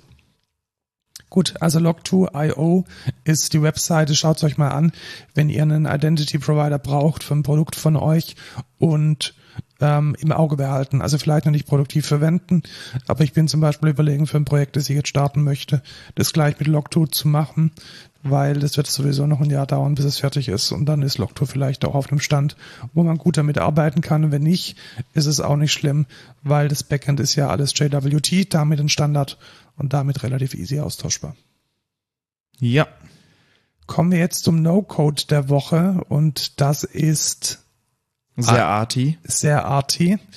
Ähm, wo habe ich es kennengelernt? Ich habe es kennengelernt über die Agentur, die gerade für uns als Excentra ein, Branding, ein Rebranding, ja eher ein Branding macht. Und die Webseite heißt death to the stockphoto.com und es ist Hä? Ich dachte, er ist Dev to Stock. ja Death to Stock und die Webseite heißt allerdings death to stockphoto.com. Das Produkt heißt Death to Stock, wahrscheinlich weil sie inzwischen sowohl Fotos als auch Videos haben. Was ist es denn? Es ist eine alternative Stock-Footage-Plattform. Man ähm, kennt es vielleicht irgendwie, man geht auf Envato oder man geht auf Fotolia und man hat dann Fotos, die sehen alle gleich aus. Da ist irgendwie das wunderbar diverse anzugtragende Team im Office, das irgendwie Erfolge feiert und äh, die ewig gleichen, gut ausgeleuchteten Standardbilder. Und Ja. das ist bei Death to Stock ganz anders. Also es sind unglaublich arty Bilder, es sind wenige Bilder, sie sind gut, gut kuratiert und wenig, dafür aber sehr, sehr, sehr arty. Also gutes Color Grading. Ähm, eigentlich jedes dieser Bilder ist in sich selbst Kunst. Und wenn ihr eure Socials oder eure Brand ein bisschen aufwerten wollt mit Bildern, die jetzt nicht jeder hat und die vielleicht eine andere Sprache sprechen als die Sta- Standard-Stock-Fotografie, dann da auf jeden Fall reinschauen. Ja, ich find's auch ganz cool, ganz verschiedene Stockfotos. Es gibt jetzt vielleicht noch nicht jedes, jeden Use Case für ein Stockfoto, aber schon vieles, was auch cool ist. Auch ein bisschen so abstrakte Art, die man benutzen kann. Finde ich ganz geil. Ich finde es auch wahnsinnig inspirativ und es, äh, also wenn ihr viel mit, mit so Emotionen arbeiten wollt oder müsst, also wenn ihr ein Produkt habt, das es gilt emotional zu verkaufen, dann ist das definitiv ein Ding. Also äh, die Bilder sprechen einfach auf einer ganz anderen Ebene den Betrachter an als jetzt die Standard, die Standard äh, Stock Footage, die man, die man so kennt. Also damit ist euer Produkt von vornherein aufgewertet. Ja, Er kostet, ich glaube, 15 Euro im Monat und man hat dann, ähnlich wie bei Envato Elements, auch einen monatlichen Betrag. Man gibt an, für welches Projekt und wenn das Projekt oder wenn der Download stattgefunden hat, zu einem Zeitpunkt, wo man ein Abo hat, dann ist es auch, ist es auch fein vom Lizenz her, vom Licensing. ja. Dann, Gut. Dann haben wir jetzt das Ende einer sehr langen Folge erreicht. wie lange ist sie denn? Wir sind gerade bei einer Stunde 27. Ja, das ist doch solide. Das ist solide, wenn wir jetzt ein bisschen Sommerpause gemacht Genau. haben. Ihr könnt euch nach wie vor bei uns bewerben. Ähm, wir haben jetzt zwar einige ähm, Menschen in der letzten Phase, aber dennoch ähm, noch Potenzial nach oben. Deshalb bewerbt euch bei uns unter karriere.excentra.de als äh, Frontend-Entwickler oder Backend-Entwickler, Frontend-Schwerpunkt TypeScript View, Backend-Schwerpunkt Java, Microprofile, Quarkus, ähm, Java Enterprise, Jakarta Enterprise, Java 11 aufwärts, 11 plus. Wenn ihr da in einem tollen Team arbeiten wollt, dann werdet unsere KollegInnen, äh, folgt uns auf den Socials und ja, tschüss Lukas. Ciao, Markus. Der Kühlschrank brummt, meinst du, das hat man gehört? Ich, nee, ich denke nicht. Ich meine, vorhin ist auch ein Sanka vorbeigefahren. Hat man auch nicht gehört. Meinst du, meinst du, das neues Geld ist so gut genug? Ja, safe.